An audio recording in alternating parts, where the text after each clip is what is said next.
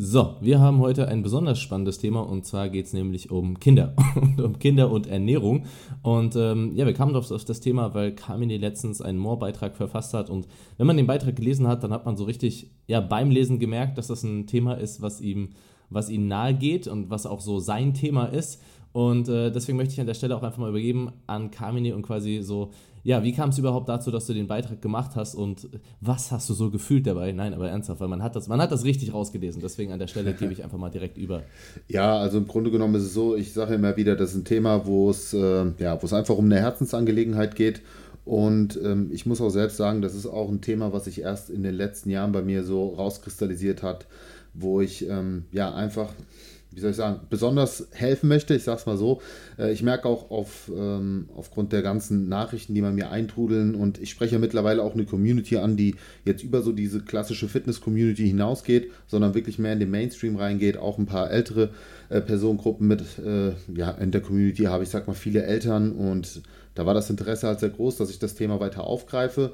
Und ich hatte ja schon mal vor einiger Zeit ähm, eine Story dazu gemacht, habe das ja auch bei mir in den Highlights gespeichert, also könnt ihr auch gerne mal reinschauen.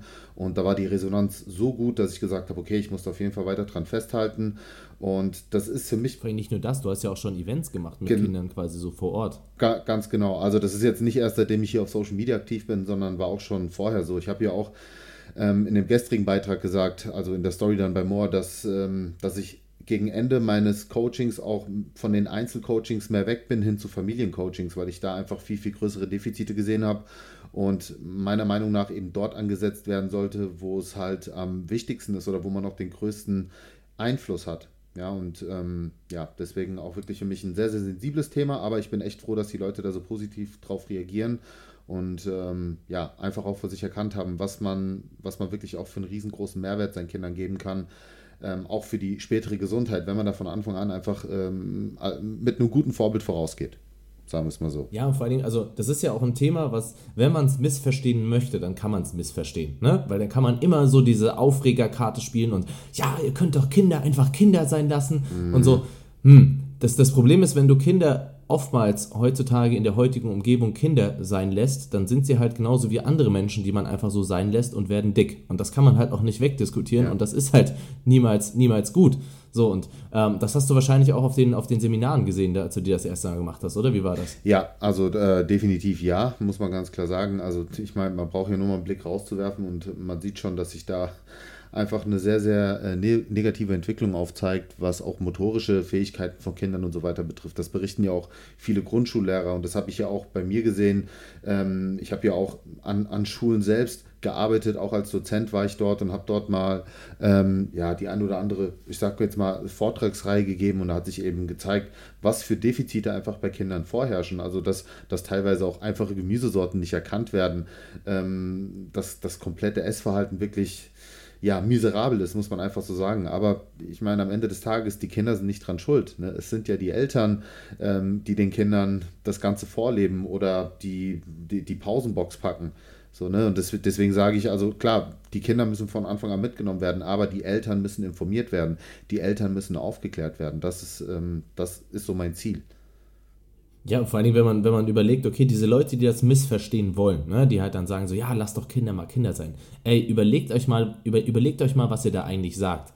Denn also die heutige Umgebung, so wenn du Bäckereien hast, die halt einen Streusetaler haben, der mal so eben 1200 Kalorien bringt, den man halt auch mal locker in zwei Minuten essen kann, maximal fünf Minuten.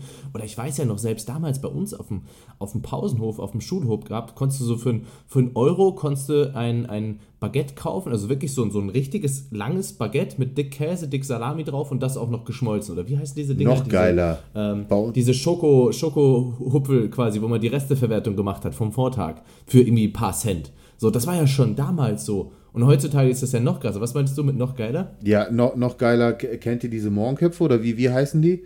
Wo es, es gibt ja, ja genau, Brötchen, also Brötchen, also quasi. Brötchen damit belegt so, quasi so, ne?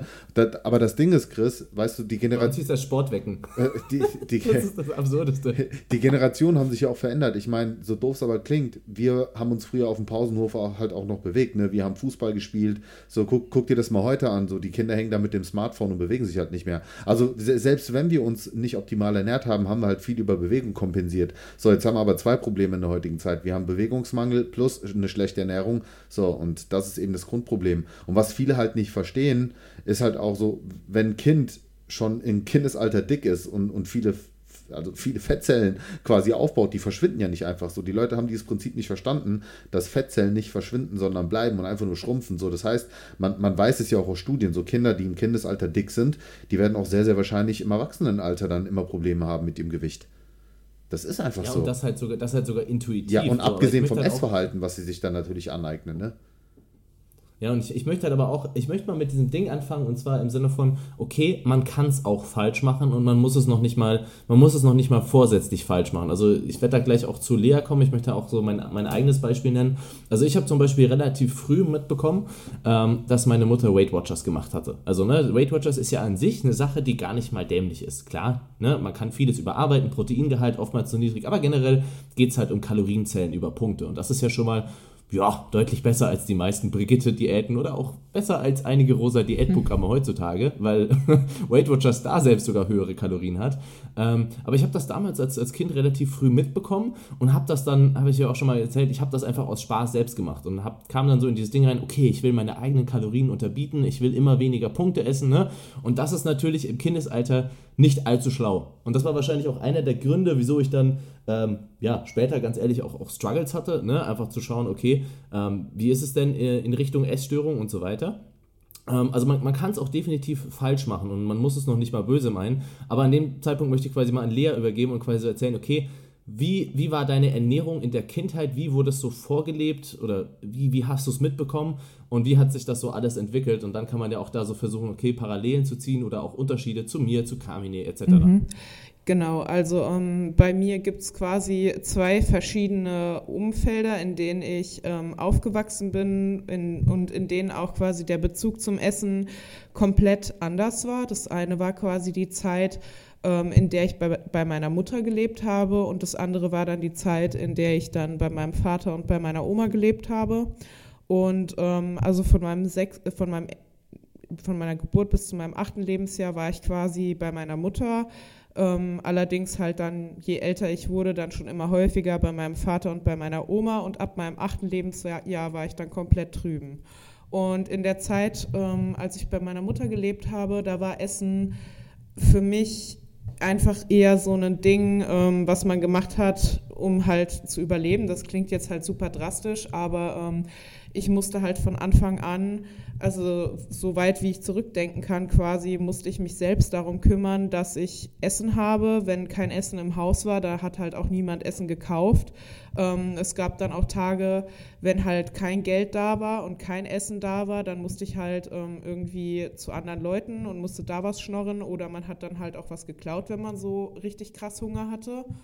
Und ähm, wenn halt Essen da war, dann waren das halt Sachen, die man sich selbst gemacht hat. Äh, also gerade dann so, wenn man ein bisschen älter war, weiß ich, da habe ich mir eigentlich morgens, mittags und abends habe ich Spaghetti mit Tomatensauce und Salat gegessen. Das war das Einzige, was ich machen konnte. Und ähm, in der Zeit, in der ich dann quasi bei meiner Oma und bei meinem Vater war. Aber du hattest, du hattest dann auch schon Angst, quasi teilweise nichts zu kriegen. Also ich meine, man muss sich das mal vorstellen. Einige Leute werden jetzt bei dem Punkt, okay, da hat man geklaut, äh, sauer aufstoßen. Aber ey, ihr müsst euch mal vorstellen, was, für, was in einem Kind abgehen muss mit, keine Ahnung, sechs bis zehn Jahren oder so, dass man Essen klaut. Ne? Ja, also, also das ist nicht aus Spaß und Jux und Tollerei. Das, das war ja dann, äh, gerade wenn irgendwie, ich weiß, wenn Ferien waren, also normal war es ja dann so, dann hat man in der Schule ich war dann die, die hatte nie Essen dabei. Dann habe ich halt bei den anderen geschnorrt. Und ähm, ich weiß, es war dann auch so, da, da gab es halt Kinder, die wollten ihr Frühstück nicht. Die haben das dann weggeworfen, aber da habe ich mich dann geschämt zu fragen. Dann habe ich das halt, wenn niemand mehr im Klassenraum war, aus dem Müll rausgeholt weil ich halt äh, unter Umständen schon irgendwie ein, zwei Tage nichts Richtiges gegessen hatte. Und ich war halt richtig, richtig hungrig. Und ähm, ja, wenn dann Ferien waren und es war halt gar nichts im Haus, ähm, dann das war dann halt so, wo man dann irgendwas geklaut hat. Oder halt äh, zu den Nachbarn irgendwie auf die Terrasse und geguckt, ob die da vielleicht gerade was zu essen stehen haben, wenn Sommer war zum Grillen oder so. Und ähm, also das war, das war nicht klauen, weil, uh, klauen ist cool und gefährlich, sondern klauen, weil, hey, okay, ich habe jetzt seit drei Tagen nichts gegessen. Ähm, ich habe halt echt richtig, richtig, richtig Hunger.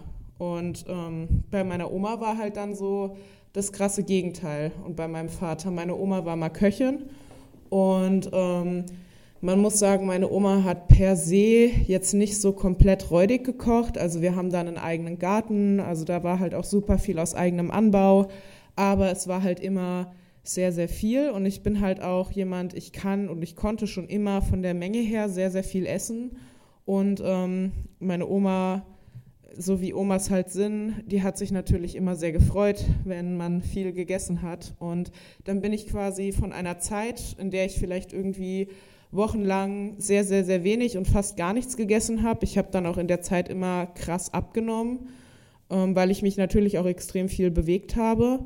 Bin ich dann irgendwie äh, eine Woche zu meinem Vater und zu meiner Oma und äh, in der Woche habe ich dann quasi durchgehend nur gefressen, weil ich wusste, okay, wenn die Woche vorbei ist, ähm, dann ist jetzt wieder nicht so geil mit Essen und in der Woche. Achso, du hattest dann, du hattest dann quasi Phasen, wo es sich dann immer abgewechselt hat zwischen der Zeit, wo du wirklich quasi, also du hattest ja quasi dann, dann wie Hungersnote oder Hungersnöte dann über, über Zeiträume. Genau, also man hat es auch quasi immer ganz gut, äh, die Leute haben das gesehen, je länger ich bei meiner Mutter war, desto dünner wurde ich.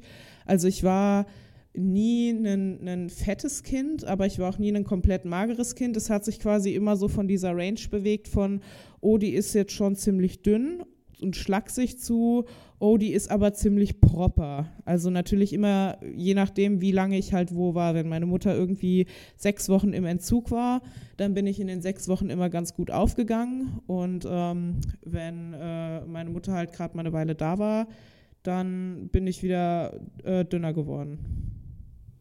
Ja, ich meine, was war dann, was war dann am Zeitpunkt, als du, als du quasi diesen Switch hattest, wo du komplett da geblieben bist? Weil, also ich gehe mal davon aus, dass es dann nicht so war, dass du dir dachtest, okay, ab jetzt weiß ich ja, dass immer Essen da ist, sondern dass sich das eher fortgesetzt hat und du dann auch nicht aufhören konntest zu essen oder wolltest. Ja, genau, also äh, wollte natürlich nicht, weil man macht sich da jetzt ehrlich gesagt als Kind nicht so groß Gedanken, äh, ja, werde ich vielleicht, wenn ich jetzt immer so weiter esse, dick?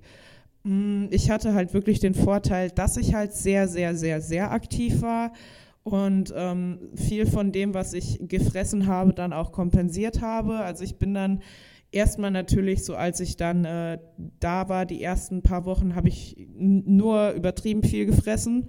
Und ähm, als ich das dann so ein bisschen eingependelt habe, dann habe ich natürlich auch immer noch viel gegessen, aber ähm, mich auch viel bewegt. Aber ich bin dann quasi trotzdem so im Laufe der Jahre immer ein bisschen dicker geworden.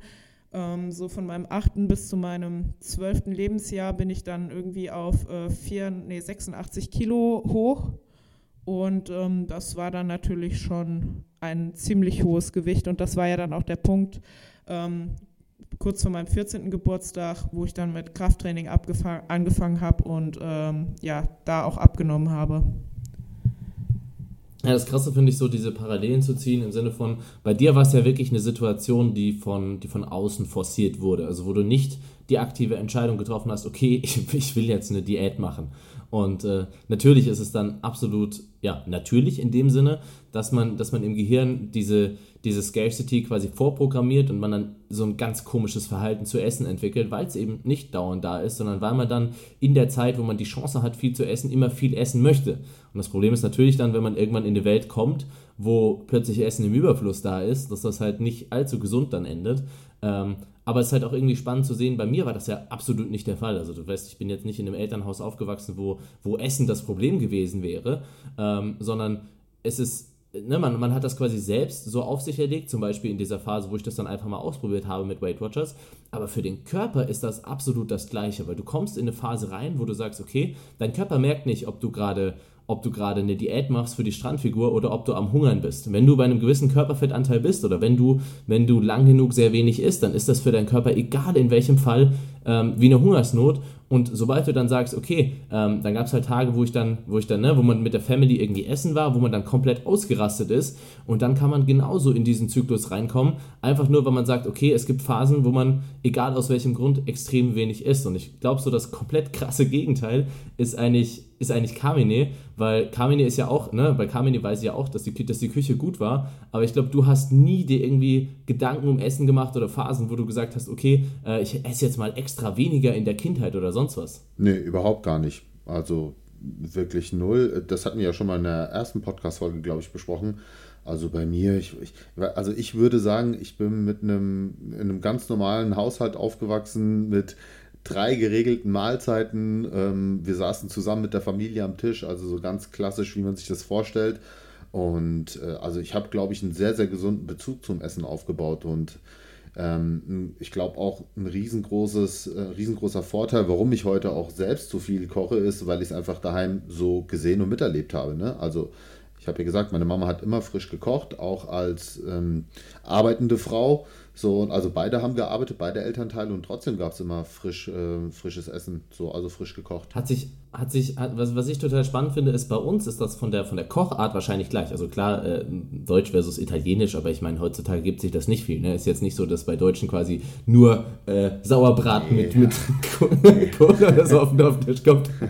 ähm, aber nee, also bei uns ist, glaube ich, von der Kochart und so und von der Family, also bei uns war auch immer Essen mit Familie, Mittagessen, so, ne, Schwester kommt aus der Schule, ich komme aus der Schule Schule meine Mutter, ne? Mhm. Also das war alles so auch so komplett in die Richtung, aber ähm, bei mir war halt der Unterschied, meine Mutter hat sich immer, immer sehr viel Gedanken um ihr Aussehen gemacht ne, und wie viel, wie viel Essen mhm. quasi mit. Aussehen zusammenhängt und das kriegst du halt mit und das ist halt so das Spannende, wo ich sage, okay, wie war das bei dir? Haben das deine Eltern je gemacht oder das vorgelebt oder so? Ähm, also so jetzt nicht, äh, in dem, also dass wirklich meine Mutter mal eine Diät gemacht hätte oder so in dem Sinne, also auch hier muss man halt ganz klar sagen, wahrscheinlich war einfach der Vorteil dadurch, dass meine Eltern immer sehr frisch und vielleicht unbewusst, ähm, ich sag mal auch re relativ kalorienbewusst gekocht haben, also so die klassische mediterrane Küche.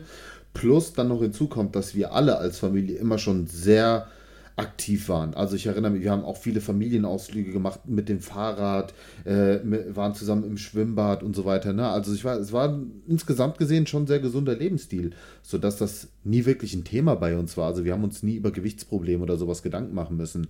Und deswegen, ja, glaube ich, ist, also war das so mit der Unterschied. Also jetzt im Vergleich zu dir, gut, bei Lea ist das nochmal eine ganz andere Geschichte, aber dass man da jetzt irgendwie so aktiv hingearbeitet hätte und oder irgendwie mal das Thema ähm, angesprochen hat, überhaupt gar nicht. Also es war eine ja, war komplett außer vor. Ich glaube auch so, dieses, dieses Gedankenmachen darüber ist das Ding. Also ganz ehrlich, meine Eltern hätten das auch nie machen müssen oder so. Ne? Also mein Vater ist zum Beispiel auch ultra äh, ja, wie nennt man das? Ultra lean?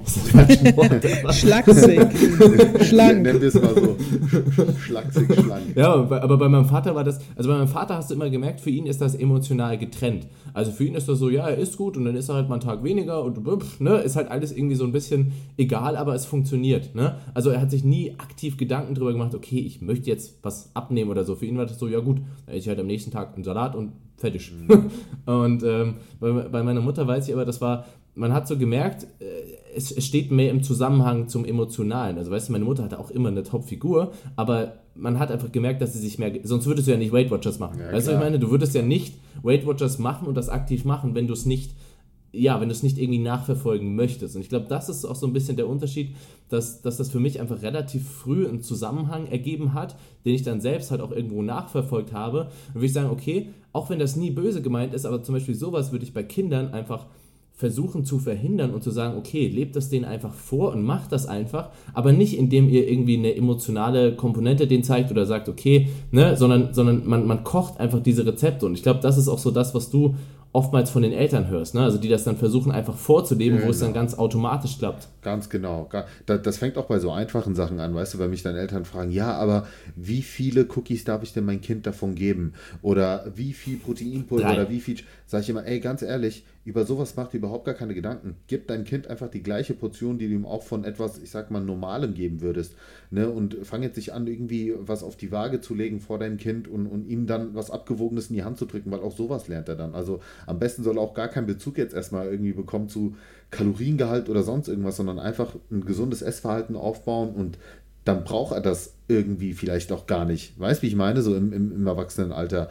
Und äh, ja, genau, lebst ihm einfach vor, zeigst ihm, geh mit gutem Vorbild voraus. Mach, wenn du dir deinen Quark mit Obst anrührst, gib ihm das, statt ihm, statt, statt dass du ein Quark isst und ihm dann ein Fruchtzwerg in die Hand drückst oder so, ne?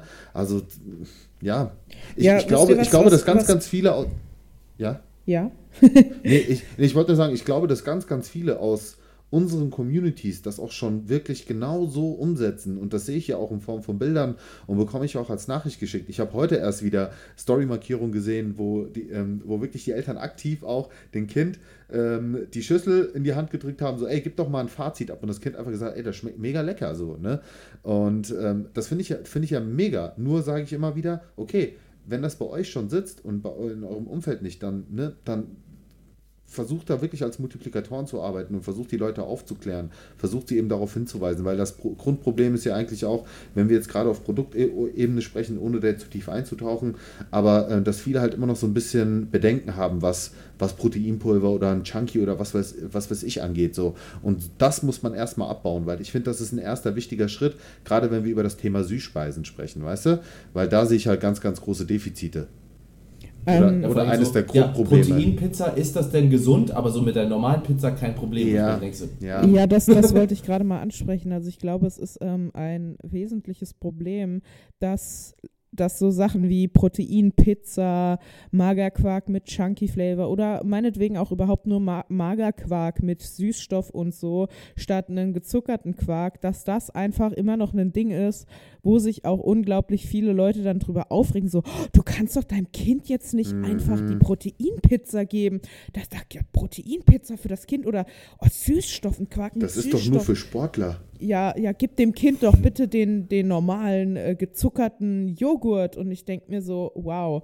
Also das ist halt einfach, das, es sollte eigentlich eher, also ich meine, niemand soll für das, was er isst oder so, dumm angemacht werden und das ist nie der richtige Weg, aber es sollte eigentlich eher so sein, dass man äh, sich dreimal überlegt, ob man seinem Kind jetzt wirklich einen Joghurt geben möchte, der irgendwie zur Hälfte nur aus Zucker besteht oder ob man irgendwie ähm, einen Magerquark mit frischen Beeren macht und so und dann vielleicht noch ein paar Haferflocken dazu, was dem Kind ja im Endeffekt wahrscheinlich sogar deutlich besser schmeckt, ähm, das Kind deutlich länger satt hält, ihm essentielle Nährstoffe gibt, ähm, die gut für seine mhm. Gesundheit sind sind. Also klar, niemand stirbt und niemand wird krank, wenn er mal einen gezuckerten Joghurt oder Pommes oder Pizza isst. Das Problem ist halt einfach nur, dass das dass das eben der Standard ist, dass das normal ist. Da kommt so viel auf genau den Tisch bei das. den Leuten, ähm, was einfach eher so eine, eine, eine, Ausnahme sein sollte. Und die Dinge, die eigentlich wirklich wichtig sind, das sind die Dinge, die du noch rechtfertigen musst im schlimmsten Fall. So, warum kriegt dein Kind jetzt Protein? Ja, aber ey, Ganz ehrlich, weißt du, wie viele Nachrichten ich erhalte, seitdem ich das Thema aufgreife von Eltern, die auch von den Ärzten gesagt bekommen, dass das schädlich ist für das Kind? Also äh, äh, da krieg, einfach. Da kriegt das, das größte. Also, sorry, ich muss das. Ja, äh, äh, also, nicht, nicht mal auf Produkt, ne, nicht mal jetzt ein Proteinpulver oder so, sondern wirklich, dass eine proteinreichere Kost für Kinder nicht gesund ist. Wow. Ja, und da, da, muss ich, da muss ich auch reinkrätschen, wow. weil da krieg ich so, wenn man sich, apropos Thema IQ und Gehirnentwicklung, so, ich äh, möchte jetzt nicht zu tief daran einsteigen, weil das kann teilweise kontrovers werden, ähm, aber sagen wir mal einfach, wenn du dir Bereiche anschaust, einfach örtliche Bereiche, also äh, ne, Randgruppen oftmals von Städten und du siehst, okay, diese Städte sind, un oder diese Randgruppen sind unterversorgt, also einfach nur energietechnisch, lebensmitteltechnisch unterversorgt, ne, dass sie einfach zu wenig zu essen kriegen, weil Armut hoch ist. Wenn du diese Bereiche aus der Armut raushebst, ähm, beziehungsweise nicht nur aus der Armut raushebst, beziehungsweise wenn du, wenn du denen mehr Nahrung gibst, mehr Energie, dann siehst du, dass der IQ durchschnittlich höher geht. Ich meine, ist auch irgendwo klar, ne? wenn, du, wenn, du, wenn, du, wenn du Unterentwicklung hast, kann sich auch das Gehirn und damit auch der IQ nicht zu seinem vollen Potenzial entwickeln. Und der Punkt ist dann nicht, dass rein die Kalorien fehlen, weil du siehst, dass die Leute oftmals vorher auch schon genügend Fett theoretisch haben, sondern dass wenn du einfach die generelle Nahrungsmittelmenge erhöhst, du auch das generelle Protein erhöhst und dadurch dem Kind erst die Möglichkeit gibst, sich normal zu entwickeln oder sich zu seinem vollen Potenzial zu entwickeln. Und deswegen kriege ich komplett die Krise, mhm. wenn jemand sagt, okay, ne, Protein kann ja nicht gut sein in der Entwicklung, wo du dir so denkst, so, Digga, du hast so gar nichts verstanden. Ja, ja vor, allein der Begriff Protein, Mann. Wo, wo, woraus ist der Begriff abgeleitet? So? Es ist einfach essentiell, es ist verdammt wichtig so für, für die Entwicklung von so ziemlich alles. Und gerade für ein Kind ist es wichtig. So. Das, deswegen, da tue ich mich auch mal ganz, ganz schwer. ich, ich, ich kann dir sagen, ein Hanuta und ein Ferrero und ein Kinderschokolade ist nicht essentiell, aber Protein schon. Ja, es ist halt, glaube ich, so dieses ähm, fehlende Verständnis dafür, dass Protein halt ähm, mehr ist als einfach nur, für, für viele ist Protein ja schon gleichzusetzen mit Steroiden. Was, du nimmst Protein zu dir? Oh mein Gott. Also es, es, müsste halt einfach so ein grundlegendes Verständnis dafür geschaffen werden, mhm. wofür Protein überhaupt da ist, warum jeder Mensch Protein braucht, warum es nicht schädlich ist und ähm, wie man das sinnvoll in die Ernährung von seinem Kind und auch von sich optimalerweise natürlich einbauen kann, ohne dass man da mit einem was weiß ich, nur noch Shakes trinkt, weil das muss ja auch nicht sein. Ich meine, klar, es, es, gibt Shakes, die gut schmecken. So, ich trinke ja mittlerweile auch gerne Proteinshakes. Habe ich. Schokomilch beim Bäcker, ne? Also so apropos mal, wieso ist Schokomilch beim Bäcker okay, aber ein Brownie Shake mit Milch nicht? Ja, das ist halt der Punkt. Das ist so, weil es halt einfach stigmatisiert ist, weil da absolut gar, gar nichts beigebracht wird. Also ich meine, ich, ich war, ich habe einen echt guten Schulabschluss gemacht und habe so viele so, also man hat so viele Sachen an die Hand mitgegeben und man sagt so, man lässt die Leute einen, einen krassen Schulabschluss machen und äh, bringt denen voll viel bei fürs Leben, aber letztendlich weiß dann halt trotzdem von den Leuten, die so gut gebildet sind, die absoluten Grundlagen nicht, wie, was, wie Ernährung funktioniert und wie der Körper funktioniert. Aber ich, ich weiß, wie eine Pflanzenzelle in ihrer kleinsten Mikroeinheit aussieht. Und so, das ist einfach. Hm. Ja, ist ja wieder also mal, mal so, um, so, um, so ein sehr, um so ein sehr konkretes Beispiel zu nennen, auch so apropos Investmentbanking-Praktika.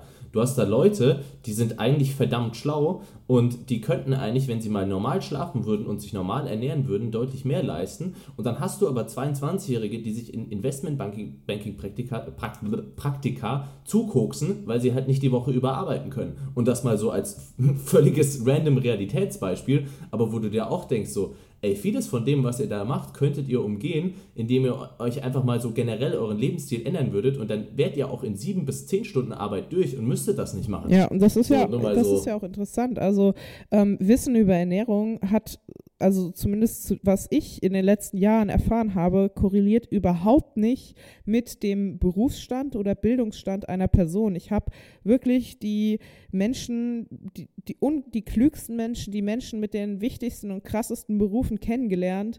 Ähm, Gerade auch Leute, die mich dann anschreiben auf Instagram und dann sagen, hey, deine Beiträge haben mir da und da und da geholfen oder mir dann auch Fragen stellen. Und die, die sind so gebildet und so klug, aber wissen trotzdem absolut gar nichts über ihren Körper und über Ernährung.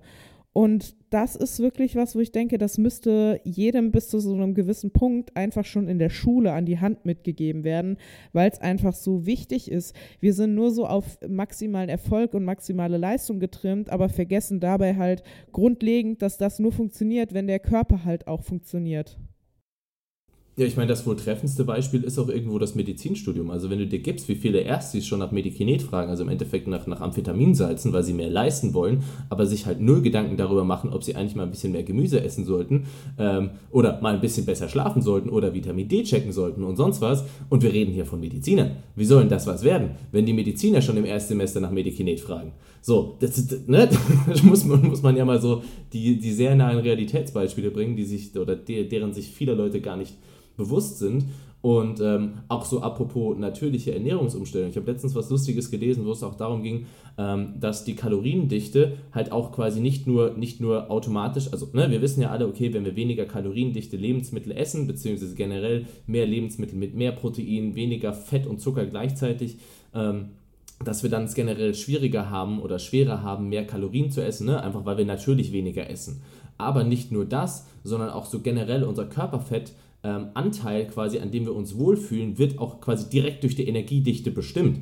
Und das muss ich sagen, das habe ich in den, letzten, in den letzten Wochen echt heftig gemerkt, weil so gefühlt habe ich nach der FIBO nur Blödsinn gegessen. Aber eigentlich habe ich jeden Abend so eine riesen Proteinpizza gegessen und ich war so nach so einem Dreiviertel Blech einfach komplett satt und ich kann normalerweise mehr als eine Family Pizza verdrücken und schaue mich dann an und bin eigentlich dafür, dafür wie viel ich gefühlt gegessen habe, bin ich eigentlich noch komplett lean wo ich mir so denke, so, aha, okay, ne, bei sich selbst nochmal so ein Aha-Moment, wo ich dann auch in der Story meinte, so, ey, ich habe die letzten Wochen nur Blödsinn gegessen und dann das revidieren musste und sagen musste, nee, eigentlich habe ich das gar nicht gemacht. Ich habe nur gefühlt viel Blödsinn gegessen.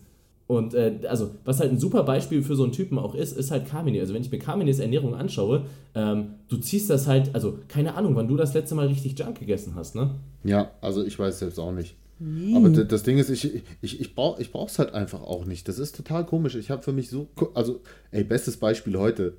Was habe ich mir für ein, ich habe mir einfach einen Double Cheeseburger gemacht. Ey, ich habe mir einen Double Cheeseburger, jetzt ganz ehrlich, das war so ein geiler Barbecue Spice Burger und das ganze Ding, ein Double Cheeseburger mit Käse, echten Käse, echte Fleisch, ja, hatte 500 Kalorien. Ey, so viel hatten, so viel hatten ein hässlicher Cheeseburger vom McDoof. So, warum zum Tor? Also ich bin auch nicht bereit für so einen räudigen Geschmack so viel Geld auszugeben, wenn ich meinem Körper so viel Besseres geben kann und ich mich danach gut fühle, nicht aufgebläht fühle. Weißt du, für mich ist einfach so, ich habe gemerkt, wenn ich mich, ähm, wenn ich meine Mahlzeiten selbst zubereite, frisch zubereite, fühle ich mich danach einfach besser. Also so dieses Thema, weißt du, die Leute reden immer über Kalorien und Makronährstoffverteilung und ja, das ist wichtig, aber ey, ganz ehrlich, auch die Lebensmittelqualität und, und die Naturbelassenheit von gewissen Lebensmitteln spielt auch eine wichtige Rolle, einfach für das allgemeine Wohlbefinden. Ja, also kommt mal weg von diesen ganzen ästhetischen Aspekten, sondern denkt auch mal an euer Wohlbefinden, an euer Magen-Darm-Trakt und versucht einfach mal möglichst wenig Unverarbeitetes zu essen und ihr werdet sehen, ihr fühlt euch damit einfach auch Möglichst besser. viel Unverarbeitetes, nicht möglichst wenig. Äh, meine ich, meine ich. ich, glaube, ich, glaube, die Leute. Ich, ich, ich, glaube, die Leute wissen, worauf ich hinaus will. Es ist ja, tatsächlich klar. so. Und ich, weißt du, und ich merke das halt auch selbst immer wieder. Und das ist halt immer so dieser Aha-Moment für mich. Wenn ich da mal draußen esse, irgendwo, keine Ahnung, in einem Fastfood-Restaurant, weil es halt nicht anders geht. Und das ist ja auch mal völlig in Ordnung. So kann ja mal vorkommen ich fühle mich danach immer schlecht. Ich bin bloated. Ich laufe rum mit einer Kiste. Das ist total ekelhaft. Ich fühle mich einfach, einfach nicht gut danach. Und dann frage ich Vor allem, man hat, so, man hat so ein komisches, man hat so eine komische Ambivalenz. Also man fand es irgendwie räudig und geil, ne? Und trotzdem fühlt man sich schlecht. Und da muss man halt eigentlich merken, okay, du hast halt gewisse Gehirnprozesse, die ausgelöst werden durch diese Kombination. Mhm. Aber eigentlich merkst du auch, dass es sich nicht gut anfühlt. Also weißt ja. du, du hast ja trotzdem so, dass du dir denkst, okay, es hat jetzt es hat ja nicht schrecklich geschmeckt. Also du, du, ekelst dich ja nicht so komplett beim Essen. Nein, nein, ähm, dann, es ist danach. Es ist wirklich danach. Sagen, genau, das, ist halt, das stimmt nicht. Genau, das ist halt so, wenn du, wenn du sowas isst, während du es isst, weil es halt einfach so vollgepackt ist mit, mit Salz, mit Fett, mit Zucker, es hat eine krasse Konsistenz, dann ist dein Gehirn so, oh, geil. Aber danach fühlst du dich beschissen. Und wenn du, wenn du sowas isst wie jetzt den Burger von dir heute oder generell äh, äh gefühlt, also jede Kreation, die du machst, machst oder wirklich auch einfach nur Dinge, die man, die man sich selbst macht, die halt auch richtig, richtig, richtig geil schmecken, dann fühlst du dich während dem Essen geil, aber danach fühlst du dich halt auch noch gut. Und bei mir. Du fühlst dich während des Essen geil, du fühlst dich danach du geil. Du fühlst immer geil. Und, es, ähm, es ist auch geil, ist so. weil es ist so, weil, weißt du, so eine Grundphilosophie, die ich jetzt für mich auch so fest integriert habe, ist, ich will nicht einfach nur ähm, Rezepte kreieren, die kalorienärmer sind oder von der, von der Makronährstoffverteilung cooler, sondern ich will wirklich Rezepte kreieren, wie eine Pizza oder ein Döner, wo du einfach sagst, geil, ich esse das jetzt nicht nur mit gutem Gewissen, sondern ich tue gerade was für mein Ziel. Weißt du, was das für ein geiles Gefühl ist? So, ey, guck dir doch, du isst gerade eine Eiweißbombe mit einer bombastischen Makronährstoffverteilung. Also du isst jetzt nicht gerade einen Döner, wo du im Kopf hast, so, äh, eher ein Cheat Meal, sondern einen Döner, wo du denkst, ey, ob ich jetzt das esse oder ob ich mir jetzt einen Post-Workout-Shake mit Instant Oats mache, so ist im Grunde genommen das vielleicht sogar geiler, weil da hast du ein paar Mikronährstoffe mehr. Weißt du, wie ich meine? So, ja, vor allen Dingen, ich finde das halt geil. Vor allen Dingen, und auch bei diesem Thema Kinder, weil ich das, ich muss das mal so erwähnen, weil ich muss sagen, wir haben eine verdammt coole Community, auch wenn ich mir so die Kommentare durchlese unter dem Beitrag. Ähm, aber da merkst du teilweise, also du merkst so in, in Randgruppen, wenn man so auf Randgruppen stößt, die sich vielleicht noch nie damit auseinandergesetzt haben, da merkst du auch so ein, so ein gesellschaftlich-politisches Problem. Also du siehst dann Leute, die sind vielleicht 24 und am besten noch männlich, ähm, regen sich aber darüber auf, als ob sie die, also als ob sie quasi die Mutter eines Kindes wären. Mhm. Also weißt du, was ich sagen will? Das ist so dieses, ähm, zum Beispiel, da hat, hat äh, wenn, wenn jemand fragt, so, ey, ähm, ja, wie, wie decke ich denn Omega-3 bei Kindern? Meine Kinder mögen keinen Fisch und sonst was, wo ich erstmal sage, okay, ja, genauso wie bei jedem anderen Fisch und versuche halt ihn schmackhaft zu machen. Ne? Also so, Lachs kriegt man halt schmackhaft. Lachs ist ja für viele nicht schrecklich. Aber wenn es nicht so ist, also ich kann ganz ehrlich sagen, ich werde meinen Kindern die Essentials geben und halt aufstechen und fertig, weil da, es gibt Leute, die, die regen sich dann darüber auf, die am besten noch, noch am besten nichts mit dem Thema zu tun haben. Die sind dann teilweise sogar so 14 und männlich und sagen du, ey, du kannst ja dem Kind kein Fische geben. So, doch, das ist so richtig wieso deutsch. Sollte, das ist wieso, so wieso sollte man das nicht können? Das ist so maximal dämlich. Ja. ja. Ich, ich hatte auch gestern wieder eine faszinierende Story, weil wir beim Ärztethema waren. Ne? Da hat eine Mutter mir geschrieben, so, ey, mega nice, danke für die Empfehlung. Ähm, mein Kind, also mein, das Kind hat äh, schwere Neurodermitis und ich hatte die, hatte die Essentials empfohlen, ne? Und das Hautbild mass, also überhaupt das Krankheitsbild. Ich bin Neurodermetiker, Hier, ich weiß, was das massiv, für eine hat sich haben kann. massiv verbessert, ist zum Arzt gegangen, ähm, hat es eben vorgestellt, gesagt, ey, Besserung, der Arzt hat sogar gesagt, ja, hat sich gebessert, was haben sie denn gemacht? Und da hat sie halt erzählt, dass das Kind jetzt halt die Essentials sind. Und da hat der Arzt sogar in dem Falle davon abgeraten, gesagt, nee, Wow. damit tun sie dem Kind nichts Gutes. Wow. Das musst du dir mal reinziehen. Das musst du dir mal Das reinziehen. ist halt einfach so, wow. Also, das ist so krass. Und dann hat sie, und guck mal, und da merkst du halt wieder, weißt du, so, die, äh, einfach, die Ärzte so, die, Götter in Weiß. Und dann hat sie nochmal um, hat sie mich nochmal um Rat gefragt, äh, gefragt, so, ja, was sagst du dazu, weil, ne, er ist doch Arzt und so dieses, er ist doch Arzt, so, ey, sorry. Wobei ich habe da echt, also so teilweise habe ich da Hoffnung. Bei mir kamen auch auf der FIBO einige Leute, die meinten, also die kamen von den, von den, von den Medi-Meisterschaften auch, der meinte so, ey, so alle in dem Semester schauen deine Videos, feiern die Hardcore, weil es halt, ne, man, man kann ja mal hoffen. Ich meine, ein Medizinstudium dauert halt mindestens irgendwie so um die 13 Semester plus Facharzt plus sonst was. Ähm, man kann ja mal hoffen, dass sich das in ein paar Jahren noch ein bisschen ändert, aber wir können halt nicht nur drauf warten, sondern man muss halt teilweise auch sagen, Moment mal, wo, sag, ne, wenn man mal einen Arzt teilweise fragt, so, ey, worauf basierst du denn bitte, dass Vitamin D schlecht sein soll für Kinder? Und dann wird halt ein Gestammel kommen, weil wenn jemand so eine Aussage bringt, ist das einfach maximal dämlich. Ich- so. ich will, ja, ich will noch Ja. was dazu sagen. Also ich meine, ähm, es ist, da er, erzürnen sich immer sehr schnell sehr viele Leute, die dann schreiben, ja, äh, wie könnt ihr euch denn da jetzt so über die Ärzte drüber stellen und sagen, äh, ihr wisst mehr als die Ärzte.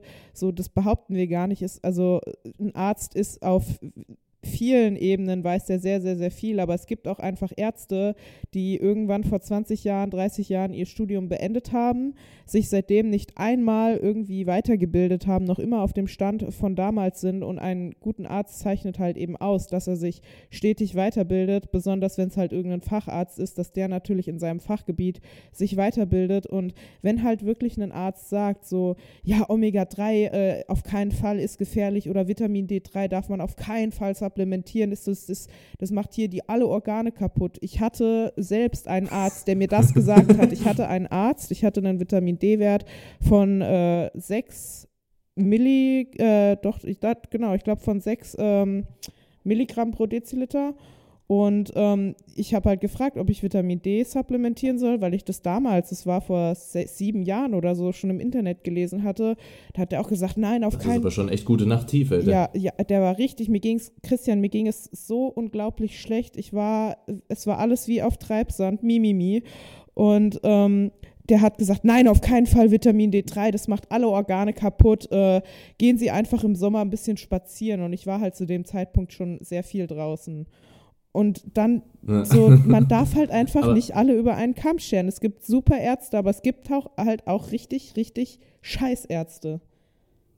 Ja, und das, deswegen hat mich das ja auch so gefreut, also verwundert, aber gleichzeitig auch maximal gefreut, als so dieser Satz kam, so, ey, äh, ich, ich, also, das ist ja das Lustige. Viele Leute regen sich drüber auf, die aber null Ahnung haben, was eigentlich der Inhalt des Medizinstudiums ist. Also, wie wenig Hämatologie und Endokrinologie eigentlich kommt vom Physikum. oder Ernährung. Ne? Das ist absurd.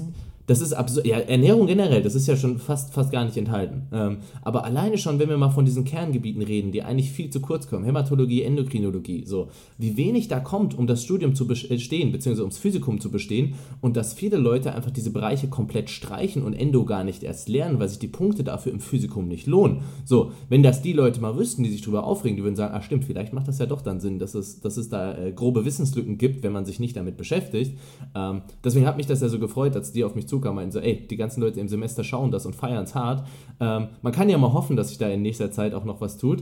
Ähm, aber gut, dann, da driften wir halt auch sehr weit vom Thema ab. Ähm, wobei, eigentlich passt halt auch irgendwo noch rein. Nee, aber was ich halt, worüber ich halt noch mal kommen wollte, ist echt so dieses, okay, versucht's mit Spaß und deswegen möchte ich auch auf Carmine kommen, so, was sind denn so die Rezepte, wo du sagen würdest, ey, die sind so am besten geeignet, um die auch mit Kindern nachzumachen, also vor allen Dingen, wenn man sich mal überlegt, was was die Kinder sonst so normalerweise essen. Also mir kommt direkt zum Beispiel so ein Milchschnitte, Proteinpizza rein. Aber kannst du mal sagen, was so deine Favorites auch sind, wenn du jetzt sagen würdest, okay, du würdest ein Event mit Kindern gestalten und du möchtest so die ersten Dinge sagen, okay, ähm, die einerseits cool sind zu machen und die andererseits auch einfach sind in den Ta Alltag zu integrieren. Also ich würde auf jeden Fall mit Rezepten arbeiten, wo Kinder auch einen Bezug zu haben. Also so klassisch Kekse, ähm, Brownies, Kuchen oder eben Pizza. Alles Dinge, wo Kinder, also wo du halt weißt, okay, das schmeckt Kindern, äh, damit sind sie vertraut. Ne? Und ich meine, so, wenn, ich meine, allgemein Kekse zubereiten und so ist jetzt kein Hexenwerk, aber ich meine, ich habe das Ganze ja nochmal vereinfacht. Also ich, ich ich schäme mich manchmal, das Kochen oder Backen zu nennen, was ich mache, weil im Grunde genommen ist ein Zusammenschmeißen in eine Schüssel, zusammenrühren, in den Ofen schieben und fertig. Und deswegen ähm, ist es eigentlich altersunabhängig. Also klar, so den kleinsten, den kannst du dann halt einfach mal Löffel in die Hand geben und sagen, ey, rühr doch einfach mal den Quark um und äh, weißt du, du, du, du schmeißt quasi alles in eine Schüssel und das Kind muss nur noch rühren. So, wenn es jetzt schon alt genug ist, um ein bisschen zu schnippeln, dann lass es auch schon mal das Obst schnippeln und in die Schüssel reinmachen. Oder, ne, wie gesagt, einfach den Pizzateig so ein bisschen ankneten lassen oder nur die Pizza belegen. Es geht wirklich nur darum, das Kind irgendwo in diesen Prozess mit einzubeziehen. Das ist mit das Wichtigste. Das habe ich auch gestern. Neugier wecken. Neugier, Neugier. Neugier wecken und vor allen Dingen auch mit in diesen Erschaffungsprozess involvieren. Weil das, was Kinder erschaffen, das, das, wo Kinder mit dran beteiligt waren, das wollen sie dann natürlich auch essen, das wollen sie probieren, da, da, da sind sie natürlich stolz drauf. Und das sind die Dinge, wo ich immer sage, ne, bezieht die Kinder mit ein. Es ist halt schon was komplett anderes, wenn ein Kind einfach lernt, sein Essen selbst zuzubereiten. Ich meine, stell dir mal vor, wenn du als Kind jedes Mal nur eine Milchschnitte, eine ausgepackte Milchschnitte in die Hand bekommst oder vielleicht einfach nur eine Verpackung aufreißen musst, um dann an dein Essen ranzukommen, oder ob du den ganzen Prozess vorher mitmachen musst, von der Zubereitung, vom Ofen vorheizen bis Zutaten zusammenrühren, dass du auch mal Zutaten kennenlernst. Das ist Milch, das ist Backkakao. Ja, viele Leute nicht wissen, was eine Aubergine ja, ist. Ja, nicht mal eine Aubergine. Hier, ganz, hier, da kann ich hier Geschichten erzählen, also auch an Schulen, wo dann Tisch voll lag mit Gemüse, die wussten nicht, was Brokkoli ist. Also so ganz einfaches Basisgemüse. Oh ne? Und, und dann gibt es, und das ist ja nur ein Punkt. Der zweite Punkt, und jetzt mit der Gefahr, dass ich mich hier wiederhole für manche, die jetzt die Story gesehen haben, aber viele haben es sicherlich nicht gesehen. Aber weißt du, es geht ja auch darum, Kinder haben ihre ganz eigenen Regeln. Ich finde es immer spannend, wenn sich Leute Bücher kaufen, wie bringe ich meinem Kind eine gesunde Ernährung bei und didede. Ganz ehrlich, nimm 100 Kinder und 100 Kinder musst du es auf eine andere Art und Weise beibringen, so gefühlt. Und wir haben halt ganz häufig das Problem, dass Kinder nun mal Obst und Gemüse so jetzt vielleicht nicht so abfeiern. Ja, wenn du zumindest, wenn du es jetzt einfach nur in Scheiben schneidest und auf den Teller servierst. Aber wenn du jetzt die Möglichkeit hast, das anders zu verpacken, indem du es eben in den Quark unterrührst oder indem du, keine Ahnung, die Zucchini reibst und in den Brownie mit verpackst und da wieder. Ich weiß darum, ganz genau, als, als Kind, darum geht's. Als Kind, als Kind hätte ich es hart gefeiert, so das wäre ja wie Zauberei. Stell dir vor, so du nimmst einen Quark, nimmst Chunky Flavor, rührst das um, es verändert die Farbe, es verändert den Geschmack. Das ist ja wie Zauberei, so, ja. doof es klingt. Ja. Also voll faszinierend. Und, und, wenn du da eine Banane reinschnippelst oder Apfelstückchen, ist die Wahrscheinlichkeit, dass das Kind das so isst, größer, als wenn du einfach nur Apfelstückchen auf den Teller legst. So klar, kann auch funktionieren, ist ja auch in Ordnung. Aber wenn das nicht funktioniert, dann musst du doch Alternativen finden. Du kannst ja nicht sagen, so, nee, dann, dann isst mein Kind halt kein Obst, es mag kein Obst. So, das, nein. Das gibt es aber leider tatsächlich. Ich weiß, viele Eltern, ich die sagen weiß. So, nee, die essen das einfach genau, nicht. So genau. Die essen das einfach ja. nicht, das kannst du doch nicht so stehen lassen. Ja, genau, das, das, genau ich denke auch mal so, so, nein, das geht aber nicht. Dann finde einen Weg, wie es das ist. Und wenn du das, und, und wenn du Obst- oder Gemüsesmoothies machen musst, ist doch völlig egal. Krieg Obst und Gemüse in dein Kind rein, weil das ist verdammt wichtig. Vor allem, ganz ehrlich, also es kann ja auch nicht Obst und Gemüse, also bei Gemüse, bei manchen Sorten kann ich es vielleicht noch verstehen, dass man es nicht auf Anhieb mag, dass man es gut würzen muss und sonst was. Aber Obst ist intrinsisch süß und süß ist ein Geschmack, der gefällt uns evolutionär. So, jetzt kann es doch nicht sein, dass plötzlich seit fünf Jahren oder seit zehn Jahren oder was auch immer, nö, Obst schmeckt Kinder plötzlich nicht mehr. Gibt, geht nicht mehr, vorbei. Solche sagen, dass, solche sagen, dass, solche sagen, dass ganz häufig der Fall ist. Ähm, äh, das waren ja auch so ein paar Kenntnisse aus den Kochkursen.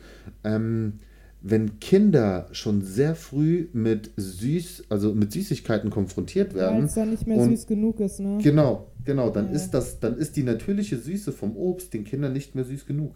Und das ist das eigentlich Perverse. Und das war ja krass, weil ganz ehrlich, ich bin jemand, ich mag es schon sehr süß. Ne? Also bei mir ist nicht ein Scoop Chunky, sondern teilweise zwei Scoop Chunky Flavor. So, und da back. Wir sind auch drei bis vier ey, auf dem Quark, aber trotzdem mag ich Obst. Das Geile ist, da mache ich, mach ich die Protein-Brownies und ich denke mir so, okay, komm, machst du das extra süßer für die Kinder, als das, was ich schon als süß empfinde. Und dann essen es die Kinder und sagen, ja, schmeckt gut, aber ich würde wahrscheinlich ein bisschen mehr Zucker reinmachen. Und ich denke mir so, krass. Okay, das ist krass so. Und dann verstehst du halt auch, warum ein Kind einen Apfel nicht schmeckt. So, wie, ja, wie aber da, da auch so für Eltern, ne? Geschmacks Gemüse, wie, wie schmeckt dann Gemüse? Das ist ja einfach wie, wie, wie, wie Papier essen. Ja, natürlich ist ja, aber ist da, ja auch. Da, da auch so für Eltern, ne? Geschmacksnerven können sich auch anpassen. Also Geschmacksnerven können sich verändern innerhalb von vier bis acht Wochen, so ganz grob. Ähm, merkt man ja auch in jeder, also jeder, der mal eine Diät gemacht hat, merkt das. Also, welche Lebensmittel an einem, also am Ende von der Diät, da kann ich quasi pure Haferflocken essen und das schmeckt wie, wie Himmel. Ähm, so, und so gestern Abend hättest du, mich, hättest du mich jagen können mit den restlichen Stücken Proteinpizza. Ähm, deswegen, man, man, die, die, die, äh, die Geschmacksnerven können sich da durchaus verändern, aber man muss halt auch, man muss halt auch diesen Weg gehen und diesen Weg äh, auch gewillt sein zu gehen. Und an der Stelle, bitte verwendet Süßigkeiten nicht als Belohnung. Bitte sagt nicht, okay, du darfst das Gemüse oder isst das Gemüse und dann kannst du ein Stück Schokolade haben. Das ist so eine ganz, ganz schlechte Idee, jemanden zu konditionieren. Ja. Aber auch sowas wie, du musst deinen Teller leer essen. Auch, auch, nee. ja, auch, ja sowas. Macht auch wenig Sinn. Also ich würde äh, generell empfehlen, Essen weder als Belohnung noch als Bestrafung einzusetzen und ähm, das, dem Kind sollte halt immer offen stehen, so zu wählen, was es, was es ist. Also es sollte halt irgendwie immer alles auf dem Tisch da sein. Gemüse, eine vernünftige Kohlenhydratquelle, was am Protein. Und äh, wie Kamine halt schon gesagt hat, das Kind in den, in den Kochprozess mit einbeziehen.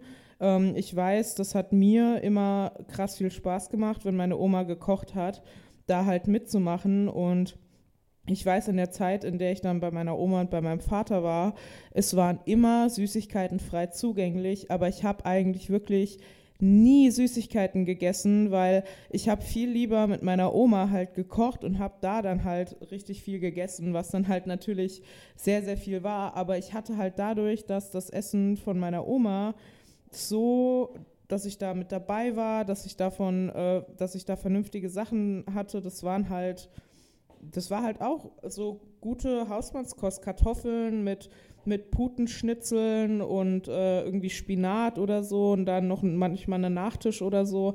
Also es war jetzt nicht irgendwie total der räudige Mist.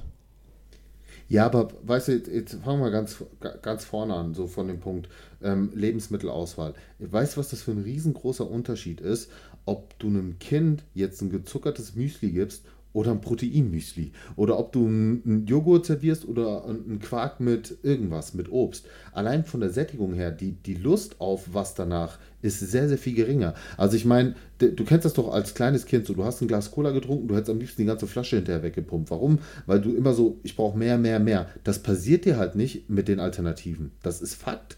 Und die Kinder sind halt auch nicht aufgetreten. Auch das ist Fakt. Ich meine, ey, ganz ehrlich, die so, ich brauche doch keine Studien, wenn ich eine Umfrage starte und 90% der Leute bestätigt das ja, und das sind am Ende irgendwie 600, 600 Leute so, dann so, ey, worüber reden wir? Ja, es scheint doch tatsächlich ein Problem zu sein, wenn du Kindern zu viel Zucker gibst, dass es dann eben irgendwie äh, sehr auffällend wirkt. Und wenn du dann aber eine Alternative lieferst und, und da eben kein Zucker drin ist und die Kinder dann ein bisschen relaxer sind, dann ist das doch was Gutes.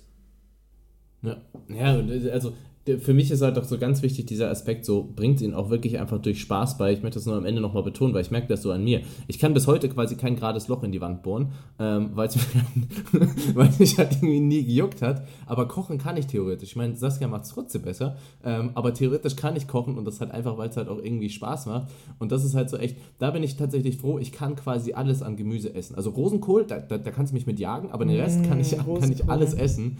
Und Ey, wenn ich das sehe, ich hatte das letzte Mal Bauchkrämpfe. Also das ist so ganz, ganz, ganz schrecklich. Ich mach also dir mal einen geilen Rosenkohlauflauf, Mann. Nein, nein, nein, ich kriege davon wirklich Bauchkrämpfe. Ich dachte, ich sterbe. Also das, das, okay, gut, dann, ist, dann bist du entschuldigt. ähm, aber ansonsten wirklich bringt es den Leuten oder bringt es den Kindern mit Spaß bei, lebt ihnen einfach vor. Und am Anfang, ja, dann versteckt halt mal die Zucchini quasi in Zucchini-Oats oder macht irgendwelche Schiffchen mit Käse drüber oder sonst was. Aber äh, so versteckt es halt so ein bisschen und dann bringt es ihnen spielerisch bei. Ey, und, macht macht, glaub, macht krasse Zucchini-Muffins und sagt dem Kind dann, dass da Zucchini drin ja. war. Das Kind will nur noch Zucchini essen. Ja, ja irgendwie, irgendwie sowas. Und deswegen versucht er auch, und seid da auch in eurem Umfeld hart. Also wenn euch da jemand sagt, so ja, also wenn da jemand doof kommt, das, das habe ich zum Beispiel auch an meinen Eltern gefeiert, die waren da immer voll straight. Wenn jemand doof kommt und sagt sowas, werde ich auch so sein. Wenn jemand sagt dir, ey, ist Proteinpulver denn für dein Kind gesund bei einem Family-Event oder sonst was, dann sage ich, ja, und aus den und den Gründen. Und danach steht die Person halt da und stammelt erstmal ein bisschen, weil genau so sollte es im Endeffekt sein, damit solche Fragen geklärt sind. Und das muss ja auch nicht böse sein, aber seid da auch standhaft, ne, in eurem Umfeld. Wenn jemand irgendwie einen dummen Kommentar bringt, so das lass die Person schon wissen, dass sie da sehr unwissend sind. Ja, aber ich kann schon verstehen, dass man da auch irgendwie unsicher ist, weil, weißt du, nicht jeder ist so wie wir und ähm, stellt sich da auch gegen gewisse Meinungen. Vor allen Dingen, wenn er jetzt auch nicht so das Hintergrundwissen hat und dann in gewissen Situationen auch keine passenden Gegenargumente hat, auch wenn sie richtig sind. Und klar kann man dann erstmal in die Bredouille geraten. So, ne? Wenn du dann da irgendwie an einem, äh, an einem Tisch sitzt und, und neun Leute sind gegen dich, weil sie einfach, und, und du weißt aber, dass du im Recht bist, so dann gibst du halt nach. So, weil das ist, ich glaube, das ist auch irgendwo menschlich. Ich würde es nicht machen, so, weil das ist einfach mein Charakter und ich habe dann auch die Wissensbasis, um entsprechend zu argumentieren. Und ich hatte das auch schon ganz, ganz oft. Und mittlerweile ist es ja auch so, dass ich viel auf meine Seite gezogen habe, weil sie einfach den Mehrwert erkennen, weil ich es ihnen aber auch wirklich erklären konnte, also auch logisch erklären konnte und, und, und irgendwo auch beweisen konnte. Und das brauchen die Leute halt ganz oft. Klar gibt halt. Nee, es, es, geht ja auch nicht darum, böse zu sein, sondern so, ey, ich verstehe, woher du kommst, aber das und das und das ist der Fall. Ne? Und ja, dann, aber, das ist ja quasi dieses Standhafte. Und ich kann, ich meine, ich kann es verstehen, wenn das nicht jeder macht, aber ich möchte nur auch so die Personen animieren, die das halt können. So, ey, wenn ihr es könnt Fall. und wenn ihr da Bock drauf habt, dann macht das auch. Ja, auf, aber ich glaube, das machen die Leute auch. Äh, ganz schlimm ist dann halt, wenn du diese Leute hast, so, die dann auf ihren Standpunkt beharren, obwohl die da gar keine Argumente haben. Einfach so, nee, nee, das, das ist so. So, das sind halt Leute, die sind beratungsresistent und da sage ich auch immer zu den Leuten, du kannst nicht die Welt retten. So, dann lass sie einfach in ihrem Glauben und fertig, weil das ist dann so der Punkt, wo du sehr, sehr viel Energie verschwendest. Ja, es gibt Leute. Nee, ich werde halt, ich werde halt nur so ein bisschen, da muss ich ja sagen, ich werde da so ein bisschen stinkig, weil die, die Eltern sind halt meistens auch Eltern, weißt du? Und wenn es nur darum geht, deinem eigenen Kind quasi durch deine Doofheit, äh, wenn es nur darum geht, dir selbst durch deine Dummheit zu schaden. So, ey, whatever. Ne? Aber sobald das halt auch Eltern sind, vielleicht sogar noch von jungen Kindern, ähm, denke ich zumindest, man sollte es versuchen, denen Denkanstoß zu geben, weil die Kinder können halt noch nichts dafür. Da bin ich ganz bei dir, aber selbst da hast du halt ganz häufig beratungsresistente Menschen. Glaub mir, ich habe mit diesen, ich habe mit diesen Leuten gearbeitet. Ja, also deswegen kann ich dir sagen, es ist, also klar, jemand, der mich bucht, der ist sowieso schon ein bisschen offener der Sache, aber wenn diese Familien dann, die sind natürlich auch mit anderen Familien befreundet und das sind dann auch meistens ähm, Familien aus, ich sag mal, den gleich, gleichen sozialen Schichten, wo vielleicht auch der Bildungsgrad ein bisschen anders ist, so. Und das sind alles ganz, ganz schwierige Themen, Chris. Also da, das kann man nicht so auf die leichte Schulter nehmen, weil da, da kommst du wirklich zu ganz, das sind dann ganz andere Probleme. So, so, ne? Ja, nee, ich, ich muss nur sagen, ich feiere es halt immer, wenn Eltern so sind, weil ich halt, Mega. Ne, also es gibt ja, es gibt, es gibt ja Eltern, die denen ist das quasi dann egal und ich möchte zumindest die Leute dahingehend auch beflügeln. Ne? Niemand muss das machen, aber so, ey, wenn ihr es könnt und wenn es sich, wenn es sich für euch auch gut anfühlt, dann, dann seid ihr auch standhaft quasi. Ja, ey, ich habe ja auch Props ausgesprochen. Äh, es gibt so viele Erzieher, äh, so viele Erzieherinnen und Erzieher äh, und Lehrer und so weiter, auch bei uns in der Community, hier bei Moore oder auch bei mir, die da wirklich auch schon ganz, ganz aktiv sind zum Beispiel und da auch mal Sachen mit in die Kita bringen oder zur Schule bringen oder auch schon mal gefragt haben, hey Carmine, hättest du nicht mal Lust vorbeizukommen, so ein, klein, so ein kleines Event zu veranstalten? Genau das sind doch die Schritte. Genau das sind die Schritte, ja, wenn du dann auch mal die anderen Erzieherinnen mitnimmst oder auch mal, keine Ahnung, als Mutter bei einer, bei einem Elternabend meinetwegen einfach mal ein Blech Brownies mitbringst, so, ne, einfach mal probieren lassen, da so, so ein bisschen die, die Hemmung abbaust. Das, das sind ganz, ganz wichtige Schritte. Ja, da will ich auch jeden zu animieren. Um Gottes Willen, bitte mach das. Weil das sind die ersten ja, Schritte. Das ist ja, auch, ist ja auch voll lustig. Oftmals kannst du auch dann Leute damit begeistern, so doof es klingt. Wenn, wenn die Eltern selbst sportlich sind und die anderen Eltern sind dann teilweise unsportlich, ne? Und dann, dann bringst du was mit, was mega gut schmeckt und dann so, aber so, ja, übrigens das und das und dann so, wow, wirklich, das kann man mhm. damit, ne? Und dann, dann schaffst du es oftmals so über diesen Weg. Und yes. äh, ich würde sagen, damit haben wir eigentlich auch so den perfekten Abschluss. Also, ne, jetzt sind wir eigentlich, sind wir eigentlich einmal roundabout. Was kann man falsch machen? Wie sollte man es vielleicht versuchen, auch aus unseren Vergangenheiten zu lernen? Und aber auch so ganz wichtig, was kann man richtig machen? Und ich hoffe, das war auch insofern einfach eine, ja, eine spannende Folge für ja, Eltern, werdende Eltern, Leute, die sich vielleicht überlegen, mal äh, mit Eltern zusammenzuarbeiten, wie auch immer. Und damit äh, würde ich sagen, es gibt ein gewohntes Gude von uns drei. Yes, jo, Gude.